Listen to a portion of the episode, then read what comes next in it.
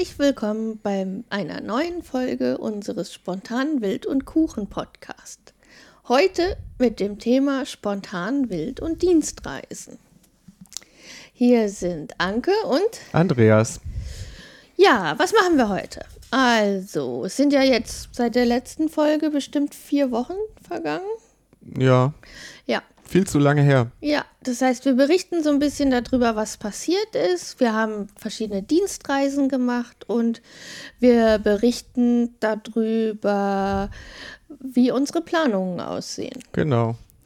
Ja, und dann geht es natürlich mit den Datenbanken weiter.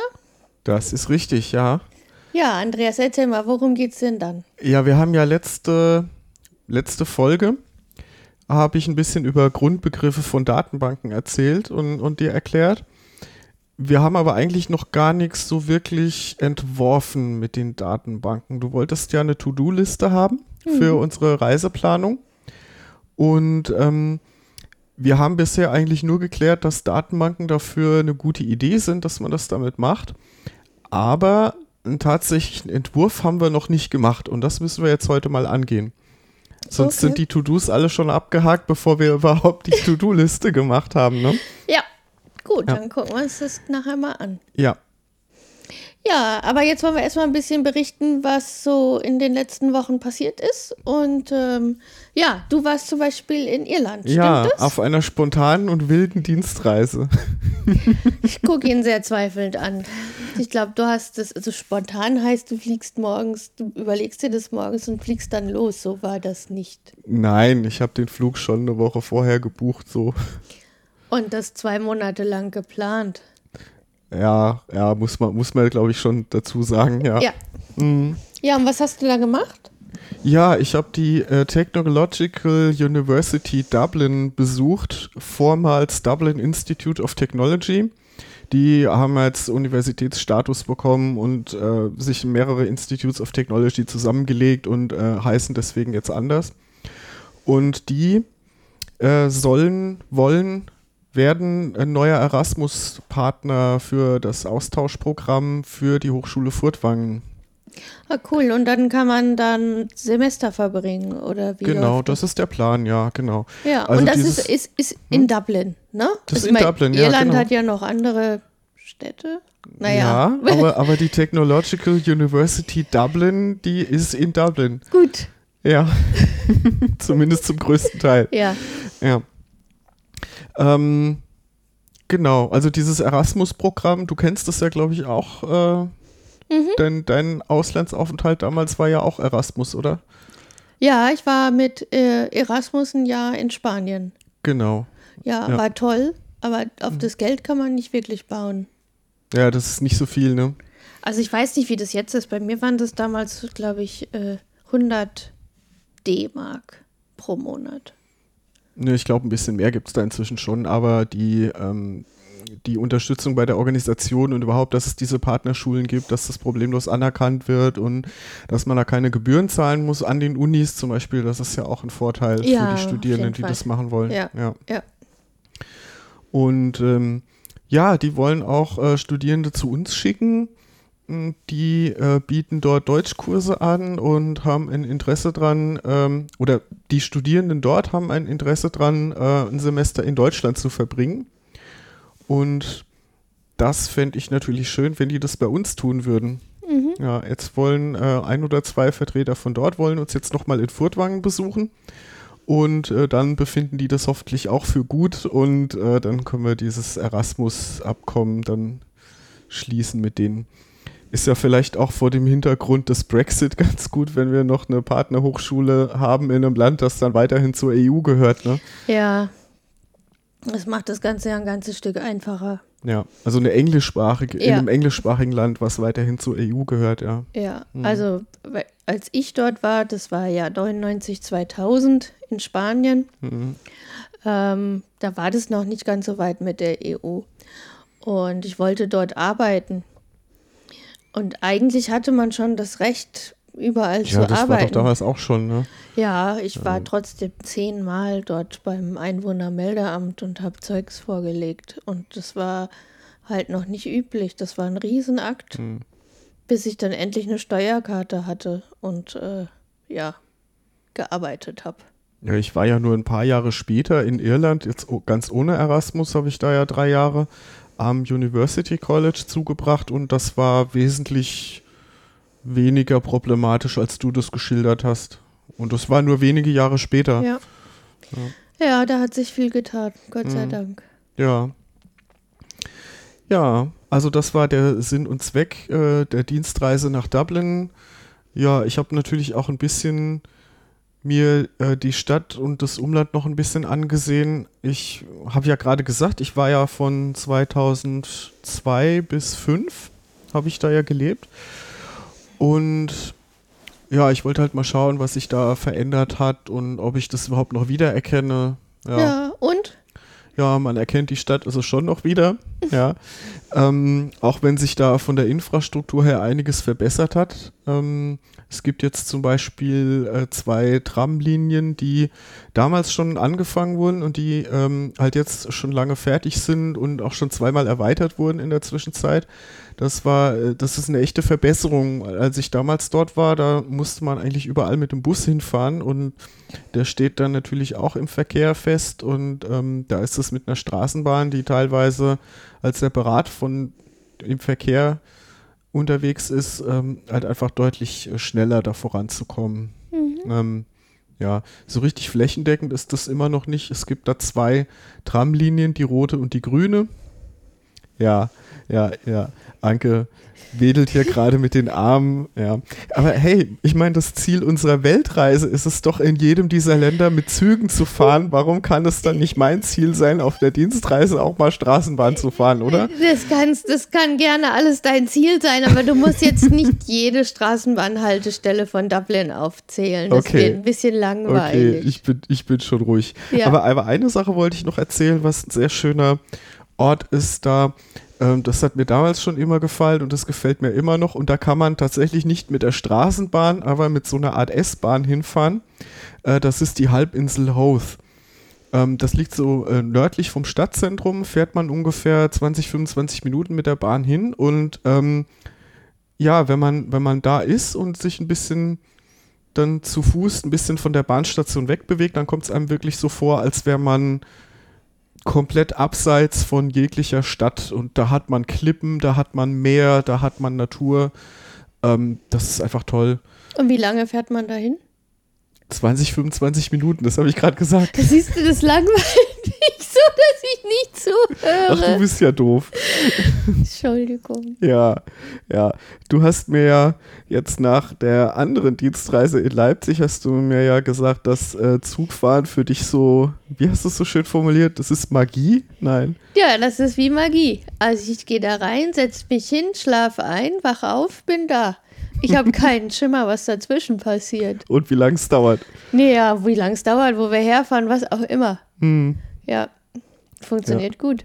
Bin da tiefenentspannt. Ja. Aber wenn du mir dann sagst, ja, ja, der fährt da ja dann außenrum und da was weiß ich, nee, keine Ahnung. ja. Ja, genau. Wir waren noch in Leipzig. Mhm. Da bin ich auf Dienstreise hin und du bist diesmal mitgekommen. Genau. Ja. Ja. Die Nationalbibliothek hat ja zwei Standorte, der eine in Frankfurt und der andere in Leipzig. Und da fahre ich regelmäßig hin, weil ein Teil von meinem Referat dort auch ist. Ja, das war also für mich eher eine anstrengende Geschichte. Für dich, glaube ich, ziemlich entspannt, weil du einfach auch wieder jede Straßenbahn gefahren bist, die es dort gibt. Na, nicht jede, das Netz ist ziemlich groß. Aber ja, ich bin dort auch Straßenbahn gefahren und habe mir die Stadt angesehen aus der Bahn raus. Ja. Ja. Ja, ja, ja. Und ich äh, wollte eigentlich unseren neuen Webauftritt den Mitarbeitern vorstellen. Wir haben jetzt zwei Jahre an einem neuen mhm. Webauftritt gearbeitet. Ja, das war nur leider ausgerechnet an dem Tag, an dem die Firewall der DNB kaputt gegangen ist und es ging gar nichts. Hm. Also mal ging natürlich jede Menge, das Gebäude alles, aber internetmäßig war da nichts zu machen. Am Ende habe ich dann mit meinem Handy einen WLAN-Hotspot aufgebaut und das von meinem Laptop ausgezeigt, weil unsere Webseite halt bei einem anderen Hoster ist. Hm. Nur wir kamen halt nicht raus. Oh. Ähm, also WLAN an sich ging nicht, Internet ging nicht. Ähm. Aber inzwischen ist hoffentlich alles wieder in Ordnung. Ja, ja, das ist tatsächlich, äh, was auch während meines Vortrags wurde es gelöst. Hm. So, ähm, um elf habe ich angefangen, um zwölf war alles wieder okay. Ja, aber wusste man ja nicht. Das hat alles hm. wesentlich länger gedauert als geplant.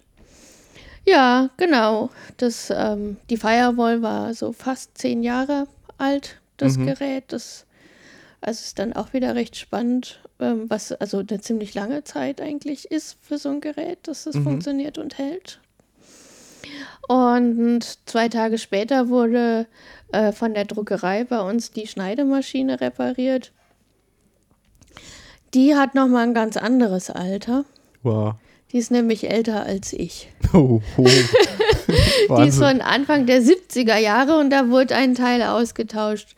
Also was auch da seit über 40 Jahren gut drin funktioniert hat und jetzt mhm. ein bisschen abgenutzt war. Hm. Das ist nochmal eine ganz andere Kategorie von Dingen. Ja. Kannst dir nicht vorstellen, dass ein Computer 40 Jahre lang läuft. Hm. Da muss ich jetzt überlegen. Nein. Nein, das passiert so nicht. Ja. Nee. Ja, ansonsten haben wir unser Packsystem ausprobiert, mhm. ne? Für die Praxis getestet. Ja, mit den mehrsprachig beschrifteten Tüten für die Wochentage. genau. Gab, wir haben, ich habe kleine Packtüten, also so äh, Gepäcktäschchen gekauft. Und da habe ich Text dran gemacht für jeden Wochentag auf Maori für Neuseeland und auf Japanisch, in japanischer Schrift und in Umschrift für die hm. jeweiligen Wochentage. Und jetzt versuchen wir die Wochentage zu lernen. Ja, oder man guckt einfach immer auf das Katalanische, das ist einfacher. Ja, das steht ja, stimmt, auch noch da in, in, Katalanisch drauf. Ja. ja, ja, ja. Ja. Ja, ich kann mir die auch einfach alle nicht merken, obwohl ich da jeden Tag drauf gucke. Ja, ne, schwierig. Ja, also das, ich, was ich jetzt inzwischen gelernt habe, ist, dass Maori-Tag wohl Ra ist. Ah ja, okay. Und japanisches Tag sowas wie Yoobi, glaube ich. Glaubst du? ich weiß auch nicht, wie das ausgesprochen wird. Okay. Ja. Mehr weiter sind wir noch nicht gekommen. Aber immerhin ist es ein Ansatz, glaube ich, zum Lernen, äh, wenn man die Dinge dann mal beschriftet und das dann immer vor sich hat, oder? Ja, ich ja. glaube. Ne? Ja, man muss natürlich auf, äh, offensichtlich ein bisschen mehr dafür tun, äh, zum Beispiel gucken, wie man es ausspricht, ne? Ja, Mhm. Das ist keine ja. Lösung für alles. Mhm. Ja. Und wir, wir hatten auch unser Podcast-Equipment dabei, aber letztlich nehmen wir jetzt doch wieder zu Hause in Frankfurt auf. Ja, es war dann doch ziemlich anstrengend, die Tage. Mhm. Und danach war ich dann einfach erschöpft. Und ja. wollte nur noch was essen und meine Ruhe haben. Und nichts mehr über Datenbanken hören ja, dann noch irgendwas Kompliziertes von dir erklärt zu bekommen und das zu verstehen und dann bist du beleidigt, dass ich das vom letzten Mal alles vergessen habe. Das war mir zu stressig. Ja. ah ja. Ja, genau. So, ansonsten haben wir mit der Reisevorbereitung weitergemacht, ne? Genau. Ja, wir hatten, also leider haben wir Anfang oder ich glaube Mitte Januar die Nachricht bekommen, dass die Bildungsreise ausgefallen ist. Ja, du warst ja noch zu, von einer, äh, bei einer Vorbesprechung äh, mit unserem Freund Chris, der ja Reiseleiter sein sollte. Und nach der Vorbesprechung haben es aber irgendwie noch welche nachträglich storniert und dann sind wir unter die Mindestteilnehmerzahl gefallen, ne? Genau, ja. Hm. Ja, weil die Flüge, glaube ich, auch recht teuer waren zu der Zeit. Das war wohl einigen dann doch zu teuer. Hm. Ja. Ja, aber wir fliegen ja trotzdem hin. Wir haben das ja schon, wir haben die Flüge ja auch schon gebucht und äh, Japan war ja sowieso schon als Start unserer Weltreise gesetzt. Das heißt, wir machen das jetzt auf eigene Faust und ja. Ja, so ein paar Programmpunkte von dem, was bei der Bildungsreise angestanden hätte, machen wir ja jetzt einfach trotzdem. Genau, die haben wir übernommen. Da habe ich angefangen, ein bisschen Hotels und Unterkünfte zu buchen. Ähm, ja, eigentlich wollte ich auch gucken, dass wir mal bei so einer Familie unterkommen für ein paar Tage und da in einem, ne, so quasi bei einer Gastfamilie unterkommen. Mhm. Aber da gibt es gar nicht so viele. Das war so ein bisschen schwierig. Ich hatte da eine in Hiroshima gefunden, aber die haben nicht geantwortet. Naja, Hm. und dann habe ich festgestellt, dass deren Eintrag in der Webseite auch von 2012 war. Also wer weiß, die sind vielleicht schon seit fünf Jahren ganz woanders. Ja. Oder sie machen das nicht mehr oder was auch immer. Ja, genau. Ja, ja den, den Japan Rail Pass haben wir gekauft. Mhm. Ja. Können wir auch wieder Zug fahren durch ganz Japan. Ja, welchen haben wir? Das war, wir haben blau, grün, gelb. Grün. Grün. grün. also die erste Klasse heißt in Japan Green Car. Mhm. Ja, haben wir gemacht. Ähm, jetzt nicht, weil wir unbedingt diesen Luxus brauchen, sondern ähm, weil man überall liest, dass dort mehr Platz für Gepäck ist und wir ja unser ganzes Gepäck dann zumindest auf ein paar der Strecken mitnehmen müssen. Ja, Ja, und in der normalen Klasse ist man eben eher so auf Geschäftsreisen, so Tagesreisen ausgelegt. Da ist äh, wohl wenig Platz für Gepäck in den Zügen. Und äh, deswegen haben wir uns da dann für den Green Car entschieden. mhm. Ja. ja, der hat einen richtigen Gepäckwagen. Na? Weiß ich nicht, du ja, hast da was gefunden. Ja, ja, na da gut. Also wir werden dann genaueres erzählen können, wenn wir dann vor Ort sind und uns das mal angesehen haben, das gesehen haben. Ja, genau. Den kann man auch nur, doch, man kann ihn inzwischen auch in Japan kaufen, den Japan Rail Pass. Ne? Wie war das nochmal? Also man kann ihn äh, als Ausländer kaufen nur. Ja, Ja, das, also dieser Japan Rail Pass, das ist ähm, eben nur für ausländische Besucher und Touristen gedacht. Ähm, das ist nicht für Japaner. mhm. Ähm, aber ich glaube, wenn man Ausländer ist, kann man ihn vielleicht auch in Japan kaufen, kostet dann aber wohl mehr. Und das standardmäßige Vorgehen ist, man äh, geht in Deutschland oder wo halt immer man herkommt, äh, zu einem japanischen Reisebüro und besorgt sich dann über die einen Gutschein, den man dann in Japan gegen das eigentliche Ticket eintauscht. okay. Ja. Und das, das Krasse war, dass die Hälfte der Deutschen, also die Hälfte der Reisebüros für diesen Railpass aus Deutschland in Frankfurt waren. Ja, das ist Ne? ganz praktisch, ja. Also man kann das natürlich dann auch online bestellen und sich schicken lassen und so. Und äh, ich bin dann aber tatsächlich zu einem japanischen Reisebüro hier in Frankfurt hingegangen. Ähm, die waren jetzt irgendwie ähm, gar nicht so sehr auf äh, Kundenkontakt ausgelegt. Also das war in so einem, das war am, ähm, da am, am Rossmarkt, Frankfurt in der Innenstadt, aber das war eigentlich eher so ein Bürohaus, da musste man dann auch klingeln, um reinzukommen. Also da hat man schon gesehen, als ich dann da drin war, dass das eher, dass die da eher so Backoffice-Sachen machen und dass die da gar nicht so viel Kundenkontakt haben. Also im Prinzip war das wohl vorgesehen, weil da war auch so ein, so ein Schalter sozusagen und Prospekte lagen da auch aus und so.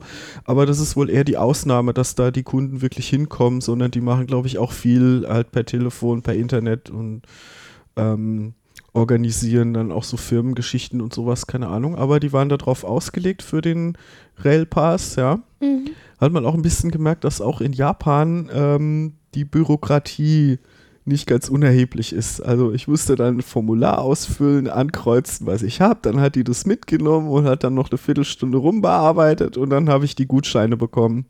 Und da ist dann auch genau geregelt, wann der gilt und äh, was man da machen muss. Und ähm, also man muss zum Beispiel wirklich äh, den Status äh, irgendwie vorübergehender Besucher oder so haben. Ja, das, das war das, was Mhm. ich eben gesagt habe. Also dieser Railpass, der ist nicht für Japaner, sondern der ist nur für Ausländer, die den Status temporärer Besucher haben, also sprich Touristen. Ja, Ja, also auch keine, keine äh, Ausländer, die in Japan arbeiten oder so, die, für die auch nicht. Also wirklich für Touristen ist das.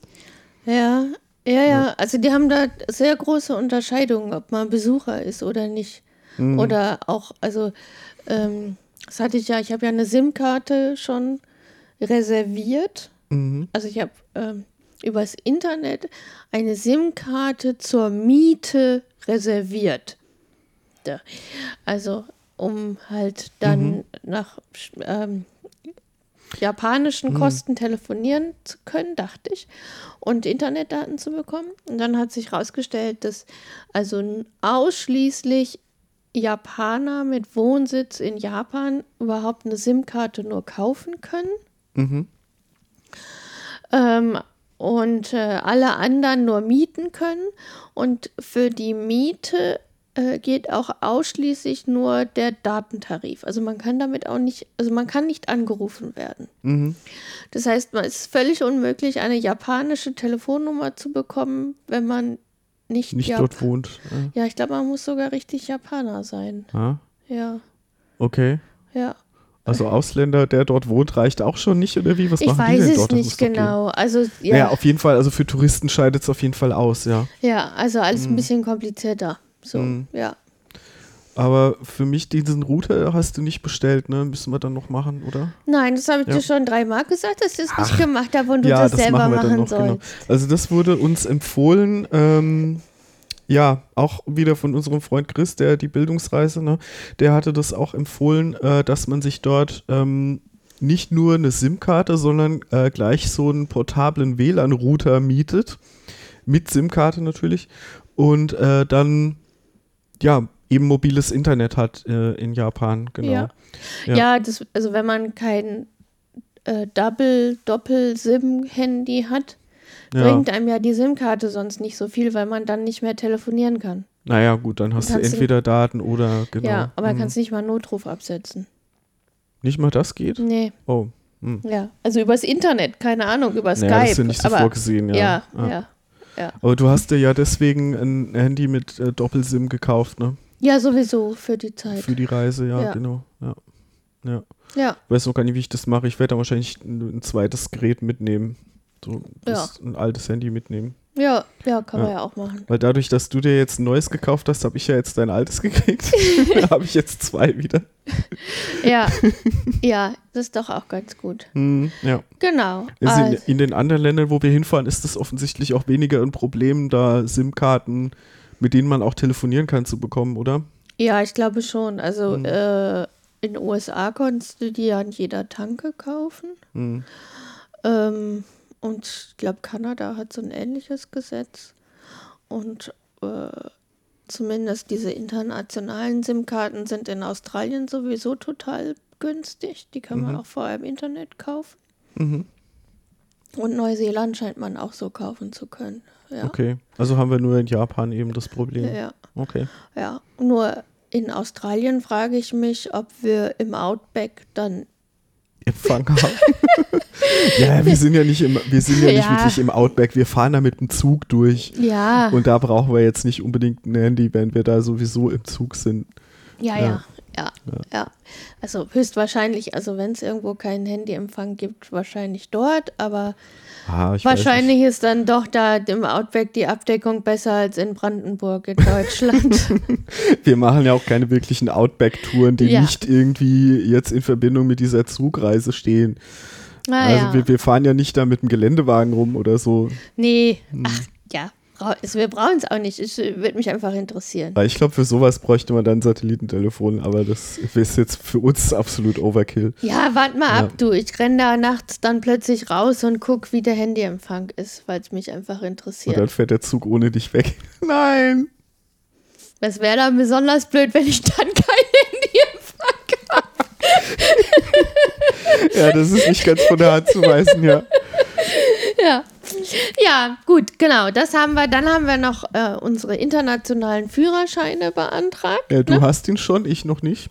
Genau, ich habe ihn und gleich wieder irgendwie verlegt, weil äh, ich fahre ja hier überhaupt kein Auto. Ich brauche eigentlich gar keinen Führerschein und erst recht keinen internationalen. Jetzt muss ich erst mal gucken. Den habe ich irgendwie so gut weggelegt, dass ich ihn im Augenblick nicht wiederfinde. Hm. Ja, ist eigentlich auch, war dann, also für mich war das total simpel. Ich hatte ja diese, diese Plastikkarte schon. Mhm. Muss man eigentlich nur zum Amt ein Foto abgeben äh, und 14 Euro bezahlen. Ja. Und dann hat, war der bei mir tatsächlich eine Woche später schon im Briefkasten. ja. Wenn man so wie ich noch den rosa Lappen hat, dann hat man ein Problem, weil dann muss man nämlich erst auf den Scheckkartenführerschein umsteigen. Und das kostet dann insgesamt 40 Euro. Ja, Ja, ja, ja. genau. Und ich äh, warte halt jetzt noch drauf, Ja. Ich fahre ja hier auch kein Auto. Das erste, was dann war, als ich den rosa Lappen ähm, aus meinem Portemonnaie geholt habe, war das erstmal das Passfoto von meinem Führerschein einfach abgefallen. Das Teil war da irgendwie so lange im Portemonnaie drin, wurde irgendwie ordentlich durchgewalkt, wenn man das Portemonnaie in der Hosentasche hat. Und ähm, da hole ich den Schein raus und dann da fällt mir das Passfoto entgegen aus Ja, dem Führerschein. Äh, Ja. Naja, dafür hast du ein halbwegs schönes. Ich sehe auf diesem, ich habe tatsächlich das Passfoto dann an dem Tag, während ich auf den Termin gewartet habe, da unten in dem Automaten gemacht. Hm. Ich glaube, das ist wirklich bei weitem das erschreckendste und hässlichste Foto von mir, was es gibt. Wenn das mal kontrolliert wird, werde ich schon allein wegen des Fotos festgenommen. Nee, ich glaube, die kriegen dann Angst vor dir und lassen dich fahren. Ja, oder so. Also, ich, das, also Verbrecherfoto ist überhaupt kein Ausdruck. Ich glaube, die Hälfte der Verbrecher sieht wesentlich netter aus als ich auf diesem Foto. Hm. Naja, ist egal. Es hat seinen Zweck erfüllt. Es ist biometrisch. Super. Ja, Aber wir haben ja jetzt ein paar schöne Fotos von uns machen lassen, garantiert nicht biometrisch. ja, Wir haben schon vor schon Über vorletztes Jahr, ne, Ja. haben wir den haben wir einen Gutschein geschenkt bekommen für ein Fotoshooting und das haben wir jetzt endlich mal eingelöst. Ähm, stellen wir dann auch ins Blog mal ein neues Foto, oder? ja, das wird Zeit. Genau. Und wir lassen uns jetzt noch von unserem Freund David, der auch das schicke Logo gemacht hat, Mhm. noch Visitenkarten designen. Da kommt das Bild dann auch drauf. Ja, dachte ich eins Ja, von ne? denen. Ja, genau. Mhm. Und das geben wir dann an Japaner, die wir treffen, die sich unsere Namen nicht merken können. also ich gehe mal davon aus, dass es denen auch so geht, wenn ich deren Namen mir nicht Ja. merken kann. Ja. Ja. Ja. ja, also man sieht, wir haben einiges von der To-Do-Liste abgearbeitet. Mhm. Ja? Du hast hier noch ein paar Sachen aufgeschrieben, wo wir in Japan noch überall hin wollen, ne? Ah, ja, genau. Also ich habe, also wir haben jetzt die Tour Tokio, Kyoto. Kyoto, Hiroshima. Mhm. haben wir jetzt gebucht. Ähm, und da bei Kyoto ist Nara, wo wir dann hinfahren werden. Mhm. Das ist die, da, da, da gibt es die freilaufenden Hirsche, ne? Die Genau. zahmen Hirsche Ja, und das Rehe. ist die Stadt mit den Hirschen, die Mhm. also da gleichberechtigt in der Stadt sind Mhm. und äh, offensichtlich Menschen um Futter anbetteln. so. Genau. Und dann, äh, ja, haben wir, habe ich ja letztes Mal nach Hasen in Japan recherchiert und festgestellt, es gibt so eine Haseninsel Hm. und die ist in der Nähe von Hiroshima. Da müssen wir dann irgendwie mit der Fähre rübersetzen. Mhm. Ja. Das, äh, ich habe mir das dann auch mal angeguckt. Das hatte eigentlich eine ganz äh, dramatische Geschichte, diese Insel, ne? weil die im Zweiten Weltkrieg, weil da Giftgas produziert wurde und die haben das an den Hasen getestet oder irgendwie sowas war da. Okay. Oh, krass. Das, äh, hast du mir das nicht gezeigt sogar? Nee. Nee, dann habe ich das gelesen. Ja. Oh. Müssen wir nochmal recherchieren. Also das war eine ganz krasse Geschichte. Also da, da wurde wohl auf dieser Insel ähm, im Krieg eben Gas produziert und äh, ja, unter großer Geheimhaltung ähm, und diese, ja, das waren dann im wahrsten Sinne des Wortes Versuchskaninchen wohl. Ja. Das ist das, was ich darüber rausgekriegt habe. Okay. Und dann haben sie am Ende die einfach freigelassen, weil sie nicht wussten, was sie damit machen sollen, oder wie? Ja, irgendwie so wahrscheinlich, ja. Und dann haben die sich vermehrt und dann haben sie sich gedacht, jetzt machen wir da eine Tourismusattraktion raus, weil, Ja, ist doch pragmatisch. weil äh, ist einfacher als töten. Warum willst du die denn auch töten? Die kommen ja dann auch nicht aus der Insel runter, also Ja, wahrscheinlich. Ja. Aber ansonsten ist das natürlich äh, nicht so schön, wenn äh, Ja, ja, wenn das so, ein- so, ein- so einen ähm, krassen Hintergrund hat, ja. ja und, Hm. und also wenn das, die vermehren sich ja schon relativ stark und wenn du zu viele hast, hast du halt irgendwann keine Pflanzen mehr. War das nicht in Australien so, wo das Ökosystem dann komplett entgleist ist? Ähm, Ja, da haben sie jetzt erst, da hatten sie, glaube ich, Kaninchen mitgebracht. Die haben sich, da sind welche freigekommen und haben sich dann, weil sie keine Feinde hatten, vermehrt. Und dann haben sie sich gedacht, sie bringen Katzen da rein, die die fangen. Und dann haben sich die Katzen vermehrt, wie blöd. Also es war so ein bisschen Hm, nicht zu Ende gedacht. ja. Ja, und jetzt sind im Outback wohl ziemlich viele wilde Katzen. Echt? Ja, Okay. Aber werden wir dann sehen. Ja. Also wilde Hauskatzen, was ja sonst Hm. gar nicht so üblich ist. Na, vielleicht kriegen wir ja sogar ein paar Kängurus zu sehen. Das würde mich freuen. Äh, sie fliegt dann nicht weg von Australien, ohne ein Känguru gesehen zu haben. Okay. Und wenn wir in den Zoo gehen müssen. okay. Ja. Ja, also, ich wollte jetzt eigentlich mal zur To-Do-Liste überleiten. Ah ja, du willst jetzt was über Datenbanken hören? Ja, ich glaube, ich muss, sonst ist der Sinn dieses Podcastes weg. Ja. Also, du hast eine To-Do-Liste gemacht. Und mach, erzähl mal. Also, Datenbank technisch hier, komisch, auf dem Rechner. Was? Hast was, du was gemacht willst du für uns? Ja, ja, ja. Ja gut, ich habe natürlich jetzt nicht, äh, ich habe jetzt tatsächlich nicht ähm, die To-Do-Liste, die wir jetzt gerade auf dem Rechner nutzen, habe ich tatsächlich nicht selber gebaut, sondern ich habe tatsächlich äh, dafür Nextcloud benutzt. Ähm, das ist so eine Open-Source-Software, die ähm, ja so die, die, die, die typischen Cloud-Funktionen halt hat, also Dateiaustausch. Ähm, also so sowas ähnliches wie Dropbox, ne? nur dass es halt auf einem eigenen Server läuft. Ähm, gemeinsamen Kalender, gemeinsame Kontaktliste und halt auch eine gemeinsame To-Do-Liste. Genau. Ist ein ganz tolles Konzept, bringt nur nichts, wenn ich alleine die abarbeite. Aber egal. Du bist gemein. Ich habe auch schon Sachen davon gemacht. ja, nachdem ich dir Zum gesagt habe, dass gekauft. du das ja. tun sollst. Gerne. Ja.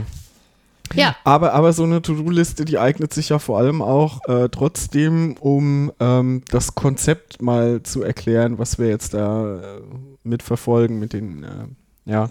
Also da ist natürlich in Wahrheit ähm, eine Datenbank dahinter, äh, hinter dieser Nextcloud-Software, natürlich, ja. Ähm, da hatte ich jetzt mal kurzfristig überlegt, ob ich nicht dir die hier mal zeigen soll, um dir das zu erklären, aber da stellt sich dann raus, naja, das ist natürlich für alle Eventualitäten, sind da Dinge vorgesehen und da ist das sehr groß und äh, das ist dann schon eine Datenbank mit zig Tabellen, die, ähm, ich sag mal, für Erklärungszwecke schon zu groß ist, so für Lehrzwecke. Deswegen ähm, machen wir da gleich mal zusammen ähm, eine Datenbank für so eine To-Do-Liste, die wir jetzt hier mal selber from scratch auf der grünen Wiese mal machen. okay. Die entwickeln wir jetzt. Ja, okay. Aber vielleicht sollten wir gerade noch mal kurz äh, eine kleine Wiederholung machen von dem, was wir letztes Mal über Datenbanken erzählt haben. Das wäre gut, weil ich erinnere mich nur noch an, oh Gott, jetzt nicht mal mehr da dran. DDM, DDL, DML und DCL ist gleich SQL, richtig? Äh, Ja, schön gesungen, ja. ja. Ja, aber ja, genau, erzähl mal. Also nochmal, letztes Mal haben wir darüber gesprochen, warum Datenbanken wichtig sind, ne? Genau, weil Warum? sie dem Programmierer Arbeit abnehmen. Ja, Ja. vielleicht auch dem Anwender. Naja, der Anwender, der sieht idealerweise gar nichts von der Datenbank, ja, sondern der benutzt halt sein Programm. Ja, Ja. Also wir als Anwender würden jetzt halt das Programm benutzen, was die To-Do-Liste auf dem Bildschirm anzeigt und dann gar nicht ja, mitkriegen, dass da überhaupt eine Datenbank äh, dahinter ist. Genau, stimmt, ja. ja. genau. Aber der Programmierer, der dieses Programm schreibt, der freut sich, dass es eine Datenbank gibt, weil der dann nicht die ganzen Grundfunktionen abspeichern, ähm, lesen, sortieren, suchen, irgendwie bei einer To-Do-Liste jetzt zum Beispiel nach Datum äh, das Neueste zuerst anzeigen und so, ähm, nicht alles selber programmieren muss, sondern weil er das bekommt vom Datenbank-Management-System, so heißt die Software. Die Datenbank, das sind die eigentlichen Daten an sich. Mhm. Ähm, ja, wir wollen uns mit relationalen Datenbanken beschäftigen. Relational heißt, dass die Daten in Tabellen gespeichert werden. Also das heißt nicht, dass die in Beziehung zueinander stehen. Nee, das heißt es tatsächlich nicht. Ähm, aber sind Daten in der Tabelle, stehen die nicht immer in Beziehung zueinander? Ja, also das, das, das, dieser Begriff relationale Datenbank äh, kommt daher, dass ähm, in der Mathematik der Begriff Relation existiert. Und das ist so ein bisschen vereinfacht gesprochen, sowas wie eine Tabelle. Ja. Okay. Also könnte man jetzt noch ein bisschen auswalzen und erklären, ne, so von wegen Kreuzburg der Wertebereiche und so, ne? Ja. aber das spare ich mir jetzt mal hier. Genau. Und Ja. dann hattest du letzte Mal noch irgendwas mit Ansi Spark. Weiß ich komplett vergessen habe, was das ist. Genau, das ist, ähm, äh, man hat sich da in den 70er Jahren Gedanken gemacht bei der ANSI, das ist die, äh, das American National Standards Institute, also Ah. die amerikanische Standardisierungsorganisation. Ähm, Organisation. die haben sich darüber Gedanken gemacht, was die Anforderungen an äh, Datenbankmanagementsysteme sind. Und äh, SPARC, das ist die Standards Planning and Requirements Committee. Hoffentlich habe ich das jetzt richtig auswendig. Ähm, die haben ähm, ja eben einen Plan gemacht, was sie von Datenbanken erwarten und haben so verschiedene Ebenen definiert. Eine physische Ebene, wo die eigentlichen Daten tatsächlich gespeichert werden, Ja. die aber quasi wegabstrahiert werden soll. Da will sich der Programmierer nicht mit beschäftigen. Das ist genau Ah. das, was der Programmierer halt nicht, nicht Mhm. sehen will. Ja. Und einer logischen Ebene, wo definiert wird, welche Daten können gespeichert werden, wie sehen die aus und das ist eben etwas, wo sich dann der Entwickler eben doch Gedanken machen muss. Und also eine Datenbank ist äh, physisch vom Speicherort unabhängig. äh, was? Nee. Ja, es gibt einen Begriff der physischen Datenunabhängigkeit. Genau. Den, den, ne? Ja. Ja, das heißt, dass ähm, ja, das heißt, dass Änderungen auf der physischen Ebene die logische nicht berühren. Haha. Ah, genau. Ja, Ähm, ja, ja. klingt ein bisschen komisch, aber das heißt eigentlich nur, dass du, ähm, wenn du die logische Ebene, ne, also die Frage, was willst du speichern, wie sehen die Daten aus, wenn du das im Griff hast, ist die physische nicht entscheidend. Das heißt, dann kannst du eine andere Software nehmen, also ein anderes, Pro ein anderes konkretes Produkt, ein anderes Datenbankmanagementsystem. Du kannst ähm, ähm, die Daten physisch, also die Datenstrukturen kannst du anders organisieren, die tatsächlich auf der Festplatte abgespeichert sind. Mhm. Das spielt dann alles keine Rolle mehr. Da hast du dann so eine gewisse Austauschbarkeit auch. Ja. Okay, und bei ANSI Spark, das sind also dann die verschiedenen Ebenen der Genau, Datenbank. genau. Die physische und die logische und dann gibt es noch eine Ebene. Die Sichten, ja. und die Sichtenebene. Die so eine aufbereitete Version der Daten dann äh, zur Verfügung stellen und das wird dann vom Anwendungsprogramm benutzt und das Anwendungsprogramm selber ist, ist gar nicht Teil, das steht da außerhalb dann noch davon. Okay. Ja, Und das haben sich Amerikaner in den 70er Jahren überlegt. genau, So die Standardisierungsleute, die genau. ja. amerikanischen Dinis. Ne? Ja, so, so in etwa, genau. Ja. Wobei ja eigentlich der, ähm, ähm, äh, so, so einer der äh, Haupt, äh, wie sagt man, Väter der relationalen Datenbanken ist ja Edgar Frank Cott. Und der ist ja, soweit ich weiß, in England geboren. Also, Ja, ja. aber die Engländer haben es halt nicht gemacht. Na, ja, der, der hat, glaube ich, für IBM gearbeitet, wenn ich das richtig in Erinnerung habe. Und ah, ähm, okay. ja, die, ist, das, die ja wieder bekanntermaßen amerikanische Firma sind.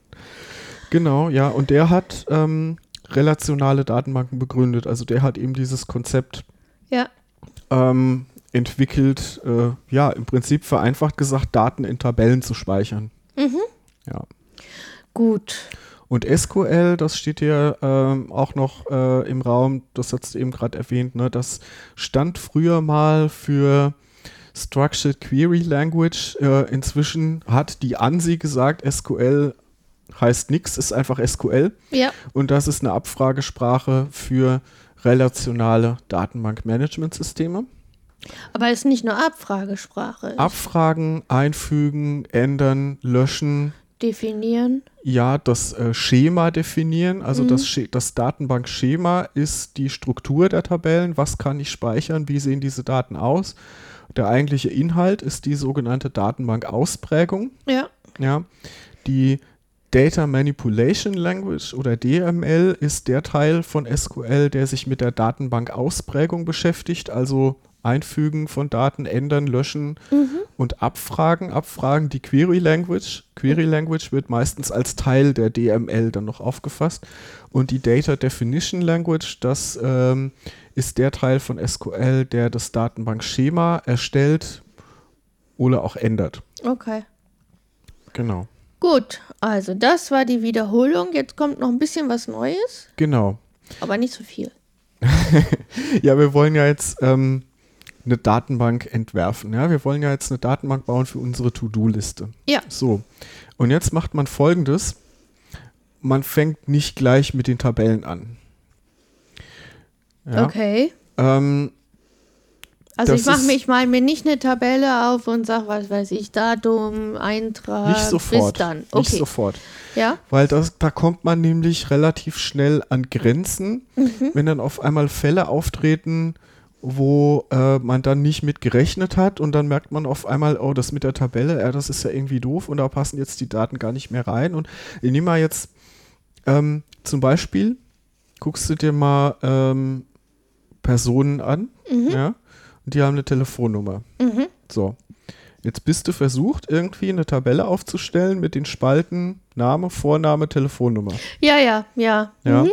Und dann hast du dann auf einmal kommst du dann auf die Idee, naja, gut, und willst vielleicht die Handynummer auch noch speichern. Ja, Dann hat jemand vielleicht zwei Telefone, ja, Ja, ja. zwei Handys, dienstlich, privat. Also Ja. bei der Struktur, das kennen wir ja schon, das hatten früher Ja. die Handys, auf der SIM-Karte konnte Ja, man das in ein Adressbuch speichern. Mhm. Ja, und ich habe ja immer noch äh, Lourdes, Lourdes, Ficho in meinem Handy, weil ja, ich und da Papa F und sowas. Und genau, Papa Festnetz, Papa Handy, Papa Handy 2, Papa. Handy 3. Genau. Mhm. Ne? Da fängt man dann an, das zu hacken, indem man die. Ja, und dann hast du irgendwann Telefon 1, Telefon 2, Telefon 3 und weißt dann nicht, was was ist. Und irgendwann, wenn einer eine vierte Nummer hat, hast du wieder ein Problem. Ja? Genau. Also deswegen macht man sowas nicht. Mehr.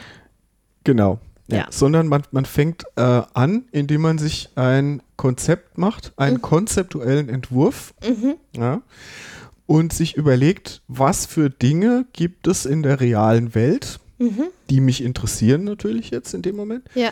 Ähm, wie sehen die aus? Was haben die für Eigenschaften? Ja. Und wie stehen die zueinander in Beziehung?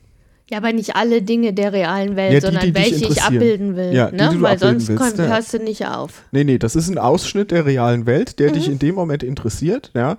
Und da versuchst du erstmal zu fassen, was gibt es für Dinge, was haben die für Eigenschaften und wie stehen die einander in Beziehung. Okay. Und das ist das sogenannte Entity Relationship Modell, was dann dabei rauskommt. Okay. Die Dinge der realen Welt, das sind die Entities, die Entitäten. Die Eigenschaften von denen, die bezeichnet man als Attribute. Und naja, die Beziehungen, das sind halt die Beziehungen, ne? Englisch Relationship. Okay. Äh, Vorsicht, Verwechslungsgefahr, ja. Beziehung heißt auf Englisch Relationship und nicht Relation, ja. Also äh, relationales Datenbankmodell hat nichts mit Real Entity Relationship Modell zu tun. Das sind zwei völlig verschiedene Dinge. Das relationale Modell heißt, die Daten werden in Tabellen gespeichert. Ah, okay. Ja, da kommen wir aber erst noch später hin. Wir sind jetzt beim Entity Relationship Modell, also Entitäten und Beziehungen. Mhm. Ja, und das ist ein konzeptionelles Modell. Das hat mit Datenbanken erstmal noch überhaupt gar nichts zu tun. Kann man auf dem Papier machen. Das macht man auf dem Papier Okay. oder halt oh, am, am Rechner grafisch halt. Ja. Ja, okay. Und das kann man auch verwenden, um naja, irgendwelche Sachverhalte der realen Welt halt abzubilden und die, die ich dann vielleicht gar nicht mit einer Datenbank bearbeiten will nachher, sondern keine Ahnung, ich will ein Programm schreiben, was Mhm. ohne Datenbank funktioniert, da kann ich auch ein Entity-Relationship-Modell machen. Okay. Ja. Und das Oder- machen wir jetzt mal für die und das machen wir jetzt To-Do-Liste. mal für die To-Do-Liste, genau. Okay. Äh, Ähm, also Einheiten sind das dann zum Beispiel. Entitäten. Ja, ja. Entitäten, Einheiten, oder? Ja, Dinge der realen Welt, Personen, ja, Und ist so ein, ein so ein To-Do, ist das schon eine Entität? kann man, kann man machen. Ja. Okay. Also, ähm, ich habe da mal hier so auf dem Zettel was vorbereitet. Das sieht man jetzt leider nicht, ähm, die uns zuhören, aber können wir ja gleich ein Bildchen dazu Ja. äh, in die Shownotes stellen. Also gerade zur Erklärung hier, ähm, Entitäten oder Entitätstypen genauer gesagt, ähm, werden dargestellt als Rechtecke. Mhm. Die Eigenschaften von denen, die Attribute, das sind so, ja, so Ovale, die Mhm. mit diesen Rechtecken verbunden sind mit einer Linie. Und Beziehungen sind dargestellt als äh, solche Rauten. Mhm. Ähm, also man, man malt einen Strich von, einer, äh, von einem Entitätstyp zu einem anderen und dazwischen ist halt diese Raute. Mhm. Ja. Ähm, genau. Ja, äh, ich habe deswegen gerade so gesagt Entitätstypen und Entitäten. Ne? Man, man sagt da oft vereinfacht Entitäten, ja, aber eigentlich sind es Entitätstypen. Beispiel bei der To-Do-Liste wäre jetzt ähm, der To-Do-Eintrag äh, als abstraktes Gebilde ja, ja, ja. Ist, ist ein Entitätstyp und der tatsächliche Eintrag auf der Liste, das ist die, das ist die Entität. Genau, das dachte ich auch gerade. Man muss ja ein bisschen das trennen von diesem genau. Abstrakten, was man hier schreibt und dem, was man dann nachher einträgt. Genau, ja. genau. Also die so, so, ja, genau. Genau, du hast ja. jetzt hier zum Beispiel als eine Entität Typ Person mhm. und in unserem Fall wäre dann du eine Entität und ich wäre die andere Entität. Zum Beispiel, ja. Ja, und wir und, hätten dann Attribute. Genau. Also wie zum Beispiel besonders faul. das wäre dein Attribut, oder?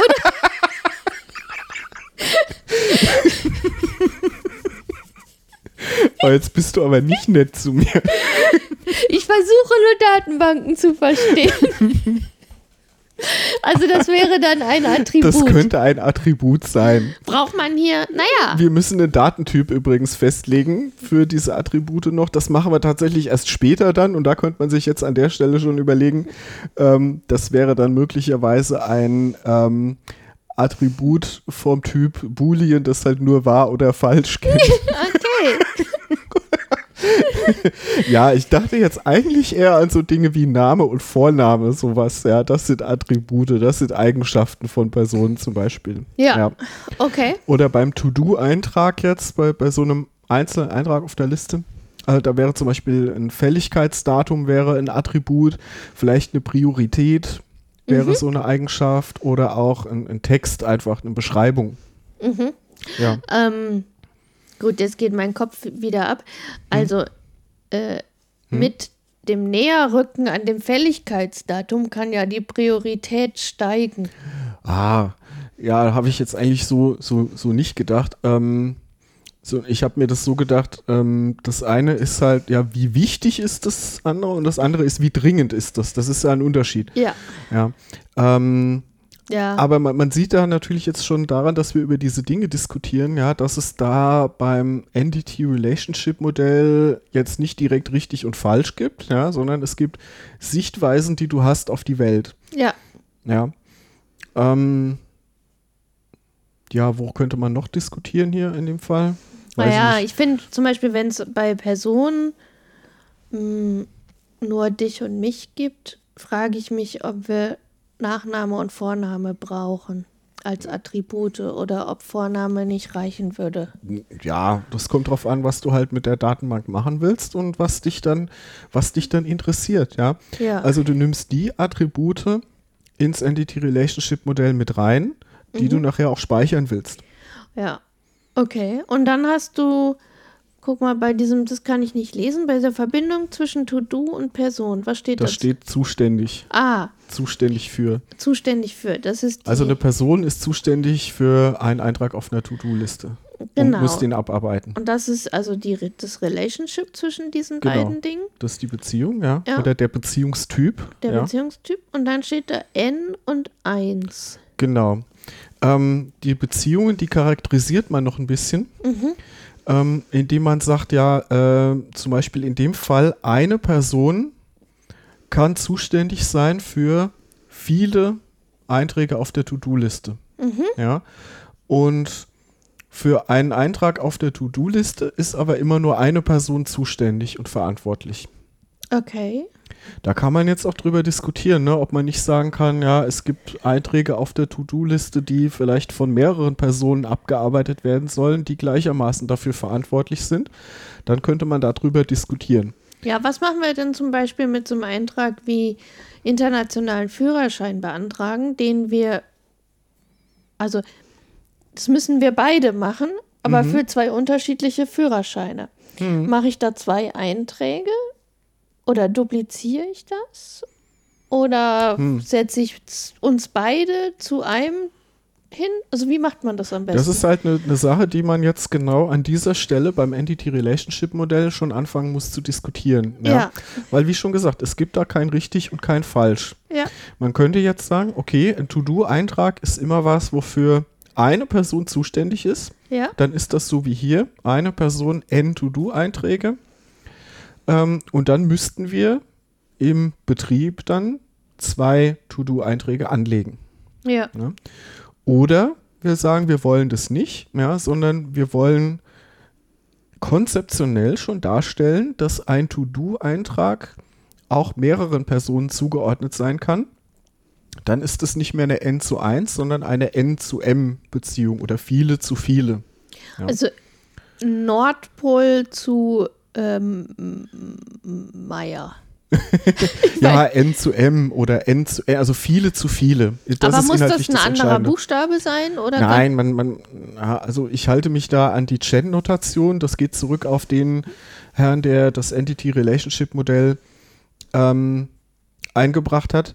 Äh, das ist der Peter Chen. Aha. Sein richtiger Name ist Pinshan Chen oder so ähnlich. Ja.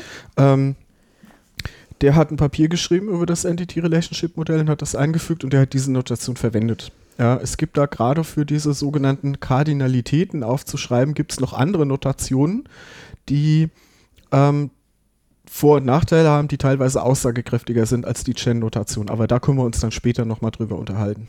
Ja. Kann das auch sein, dass äh, man bei Attributen überlegen muss, ob das nicht eigen, eigene Entitäten sind? Hm, klar, den, den Fall gibt es, ja. Ja. Siehe zum Beispiel äh, die Telefonnummern von eben, ne? Ja. Oder die E-Mail-Adressen und so. Ja. Ja, also jetzt könnte man sagen, klar, eine E-Mail-Adresse, ja, das ist hier irgendwie ein Text und so, das ist eine Eigenschaft der Person.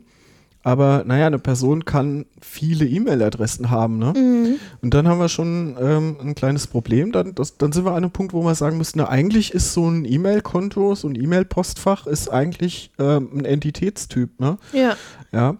Und ähm, ja, man, also man kann dann sagen, okay, ich begreife dann halt nicht irgendwie die, die Adresse, den, den Text irgendwie als Eigenschaft, sondern ich sage, okay, ich betrachte jetzt das E-Mail-Postfach als Entität, ja, als ein Ding der realen Welt, Mhm. das eine Eigenschaft hat, nämlich die Adresse.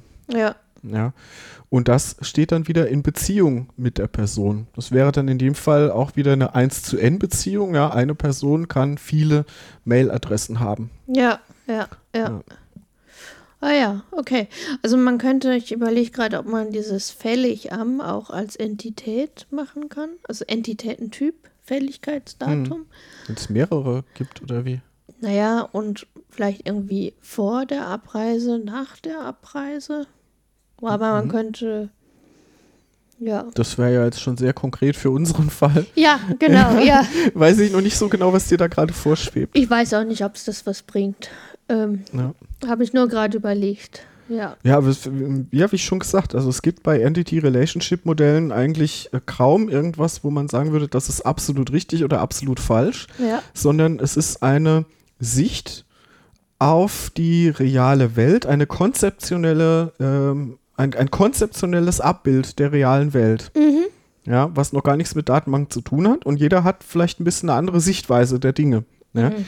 Man muss sich halt nur Gedanken drüber machen, an der Stelle schon, bei dieser Sichtweise auf die Welt, was kann ich denn da jetzt für Fälle erfassen und was geht dann nachher nicht mehr? Ja. Ja? Ja. Zum Beispiel, wenn ich jetzt sage, das Fälligkeitsdatum ist eine Eigenschaft vom To-Do-Eintrag, Mhm.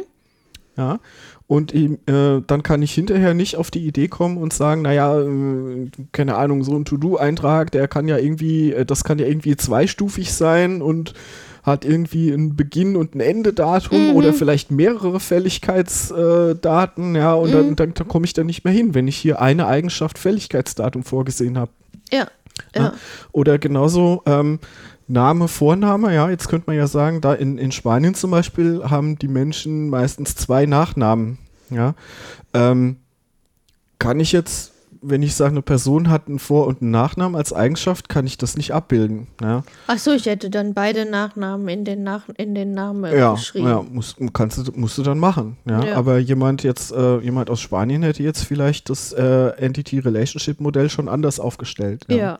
aber es hängt so ein bisschen davon ab, wofür man das braucht. Ne? Man Natürlich. könnte ja auch Name, Vorname, Nachname einfach in eins schreiben. Ja, das ist nicht gut. Ähm, Warum? Ja, da, da, da müssen wir später auch nochmal drauf kommen. Es gibt, es gibt bestimmte Sachen, die, die nicht so gut sind. Und das ist ähm, mehrere Eigenschaften irgendwie zu einer zusammenzufassen. Und da irgendwie äh, so, so, also die, diese Versuchung ist manchmal da, in ein Attribut Dinge zusammen reinzuschreiben, die eigentlich äh, besser getrennt voneinander zu betrachten wären. Mhm. Nehmen wir wieder das Beispiel mit den Telefonnummern vorhin. Ja, da könnte man jetzt auf die Idee kommen, okay, ich habe im Entity-Relationship-Modell jetzt vielleicht, na, weil ich da den Fall nicht bedacht habe, Telefonnummer als Eigenschaft vorgesehen, na, dann schreibe ich die halt alle da hintereinander rein oder so. Ah, ja. ja, sowas sollte man nicht machen. Ja, dann kann ich die Ja. nachher nicht mehr wirklich trennen und ich kann die auch trennen, nicht zwingend genau. zuordnen. Ja. Genau, und wenn ich jetzt Name, also Vorname und Nachname in ein Feld schreibe und es dann hinterher zum Beispiel sortieren will, ne? Ja, dann hast du ein Problem. Wenn du zum Beispiel nach äh, Nachname sortieren willst, alphabetisch, ja, und Mhm. hast es aber in einem Attribut drin stehen, dann kannst du es hinterher nicht mehr. Na, weiß man ja nicht. Wenn der Nachname hinten steht, kann ich es schon. Wenn der Vorname, äh, wenn Ja. der Nachname vorne steht, dann geht schon. Wenn der Vorname vorne steht, nicht. Und wenn es gemischt wird, geht sowieso gar nichts mehr. Ja, und dann, äh, wer, wer hält dich denn davon ab, das irgendwie einmal so und einmal so da reinzuschreiben? Genau, Ne? ja. Dann sind wir wieder, dann, dann sind wir eigentlich wieder bei dem Thema von, von letzter Woche, ja. Die Datenbanken sollen dem Programmierer ja Arbeit abnehmen. Ja. ja. Und die sollen halt genau solche Sachen halt auch verhindern, die dann später zu Problemen führen können. Ja. Und deswegen jetzt ist es an der Stelle schon wichtig, beim Entity Relationship Modell schon wichtig, da ein sauberes Bild der realen Welt zu haben, sodass dann hinterher diese Fallen ja nicht mehr auftreten können. Andererseits sollte man es auch nicht zu komplex machen, oder? Hm. Also, wenn es jetzt zum Beispiel wir eine To-Do-Liste haben, die sowieso ausschließlich von uns beiden nur abgearbeitet werden kann, Hm. dann würde ich sagen, reicht der Vorname. Ja, also Ja. wenn du, genau, du musst dir dann aber dessen im Klaren sein, dass du mit diesem Ja. Konzept der realen Welt bestimmte Sachen dann halt nicht mehr machen kannst. Ja, genau. Das Ja. muss man sich halt gut überlegen. Genau. Aber wenn wir das genau für diesen Fall machen, dann müssen wir da nicht noch die Nachnamen aufführen und das Geburtsdatum aufführen und Nee. den Geburtsort aufführen, weil Nee. das alles Ballast. Ja, Ja, man muss ja nicht zu viel machen. ja, ja. Also du kannst dir überlegen, ne, was hat eine Person alles für Eigenschaften? Augenfarbe, Haarfarbe, ja, Ja. was weiß ich. Genau. Ja, Das bildet Ähm, zwar die reale Welt vielleicht irgendwie ab, aber ist Ja. auch nicht notwendig. nee, wäre jetzt dafür nicht notwendig. Ja, deswegen habe ich das hier auf meinen Fresszettel hier auch nicht äh, aufgemalt. Oder Geschlecht oder so. ja, Wir haben jetzt Ja. überlegt, dass wir versuchen, bei fast allen Diensten, die wir anbieten, auf das Geschlecht zu verzichten. bei der Bibliothek. Ja. Ja, ist nicht mehr hinzuschreiben. Ja, wir, Hm. warum? Warum müssen wir das erfassen? Das ist für uns Schnuppe. Es ist Ja. völlig unentscheidend für irgendeinen Dienst, ob du Mann oder Frau bist. Ja, wenn du irgendwie automatisch eine Nachricht schicken willst und dann irgendwie sehr geehrter Herr, sehr geehrte Frau hinschreiben willst. Ja, ja, Gott. das führt aber eh die Hälfte der Zeit zu Fehlern.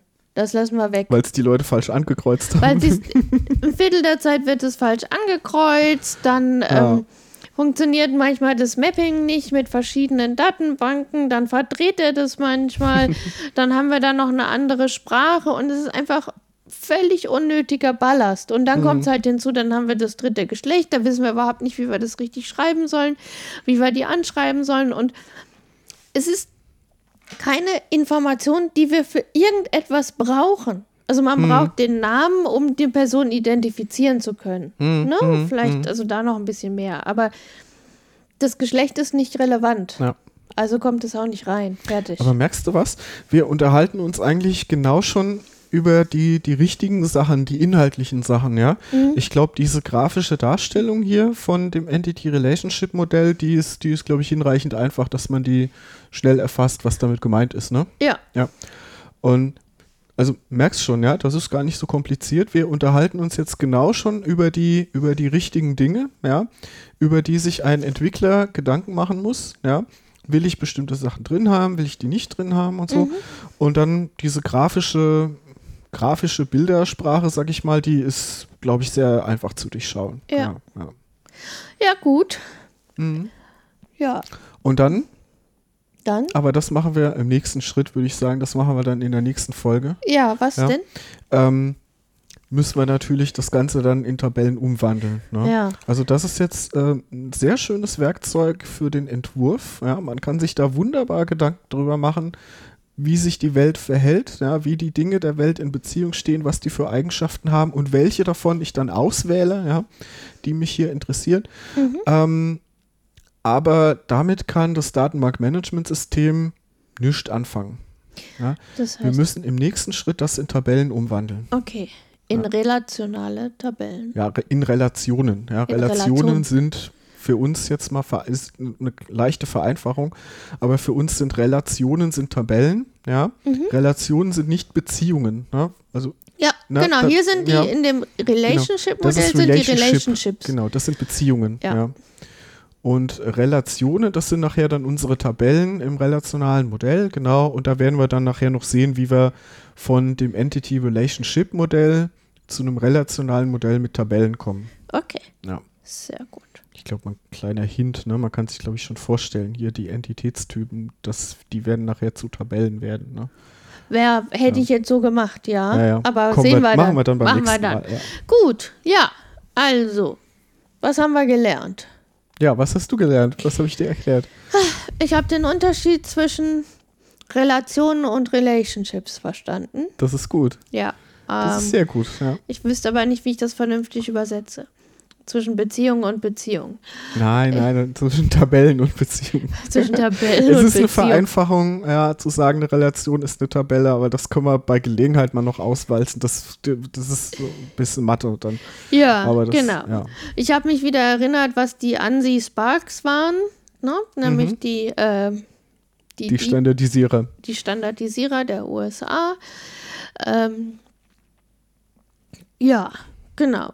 Und äh, ich habe gelernt, was ein Entitäten-Beziehungsmodell ist. Ein Genau. Relationship-Modell, Genau. Entität. Oder kurz gesagt ein ER-Modell oder ein ER-Diagramm, was wir jetzt hier aufgestellt haben. Und da gibt es Entitätentypen, wie zum Beispiel den To-Do-Listeneintrag. Mhm. Und diese Entitätentypen haben Attribute oder Eigenschaften, wie Mhm. zum Beispiel die Priorität, hoch, Mhm. mittel, niedrig. Mhm. Und von Entitätentyp zu Entitätentyp gibt es Beziehungen. Streng genommen sind es dann auch Beziehungstypen. Ah, Beziehungstypen, okay. Und die kann man definieren, ob das äh, eine 1 zu 1 Beziehung ist oder eine ganz, also unendlich viele zu einer Beziehung oder eine unendlich viele zu unendlich viele Beziehung. Ja. Ne? Du hast jetzt 1 zu 1 Beziehung gesagt, ist lustig, weil das da, darüber hat man noch gar nicht gesprochen, die gibt es auch, aber das ist eine 1 zu N Beziehung. Ja, ich weiß, ich weiß. Eine Person kann viele To-Do-Einträge bearbeiten, aber Ja. umgekehrt, ein To-Do-Eintrag wird von einer Person bearbeitet. Das ist 1 zu N. ja, aber wenn wir dich da drin haben, wird es eine 1 zu 1 Beziehung, weil du kannst maximal einen Eintrag abarbeiten. Ah, du bist ja wieder gemein.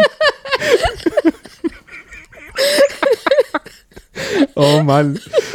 Das ist ein deutliches Beispiel.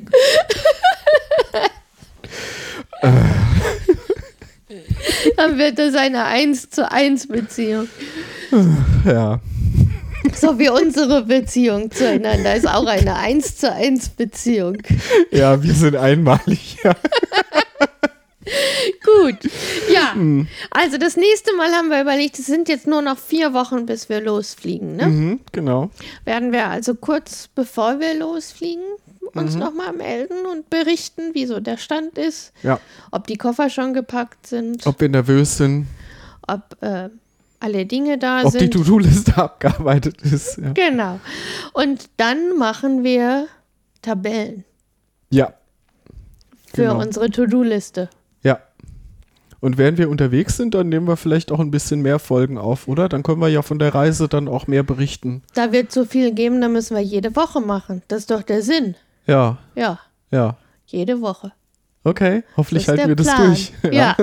Und vielleicht dann auch mit Fotos. ja, Ja. natürlich. Ich will viele Fotos machen. Ja, natürlich machst du viele, aber die da irgendwie magisch in den Postka Podcast da rein tun. Bis die dann auftauchen. Ja. wenn man das hört, Ja. dachte ich. Oder im, im Blog kann man natürlich auch, ähm, Ja. genau. Also schaut euch mal unseren Blog an, da sind Fotos drin auch. Aber ich muss jetzt Schluss machen, weil ich muss noch zur Post, Mhm. weil meine Reisejacke jetzt aus den USA mir zugeschickt wurde. Ah ja. Meine wetterfeste, ultraleichte, ökologisch produzierte, über Kickstarter finanzierte, äh, naja, nicht Downjacke, sondern irgendwie recyceltes irgendwas Jacke. Echt nachhaltig. So nachhaltig, dass sie da mit dem Flugzeug um die halbe Welt gekommen ist, aber bis dahin war es nachhaltig, ja. oh, wenn der Transport nicht wäre, ne? Ja, Oh Mann. Ja.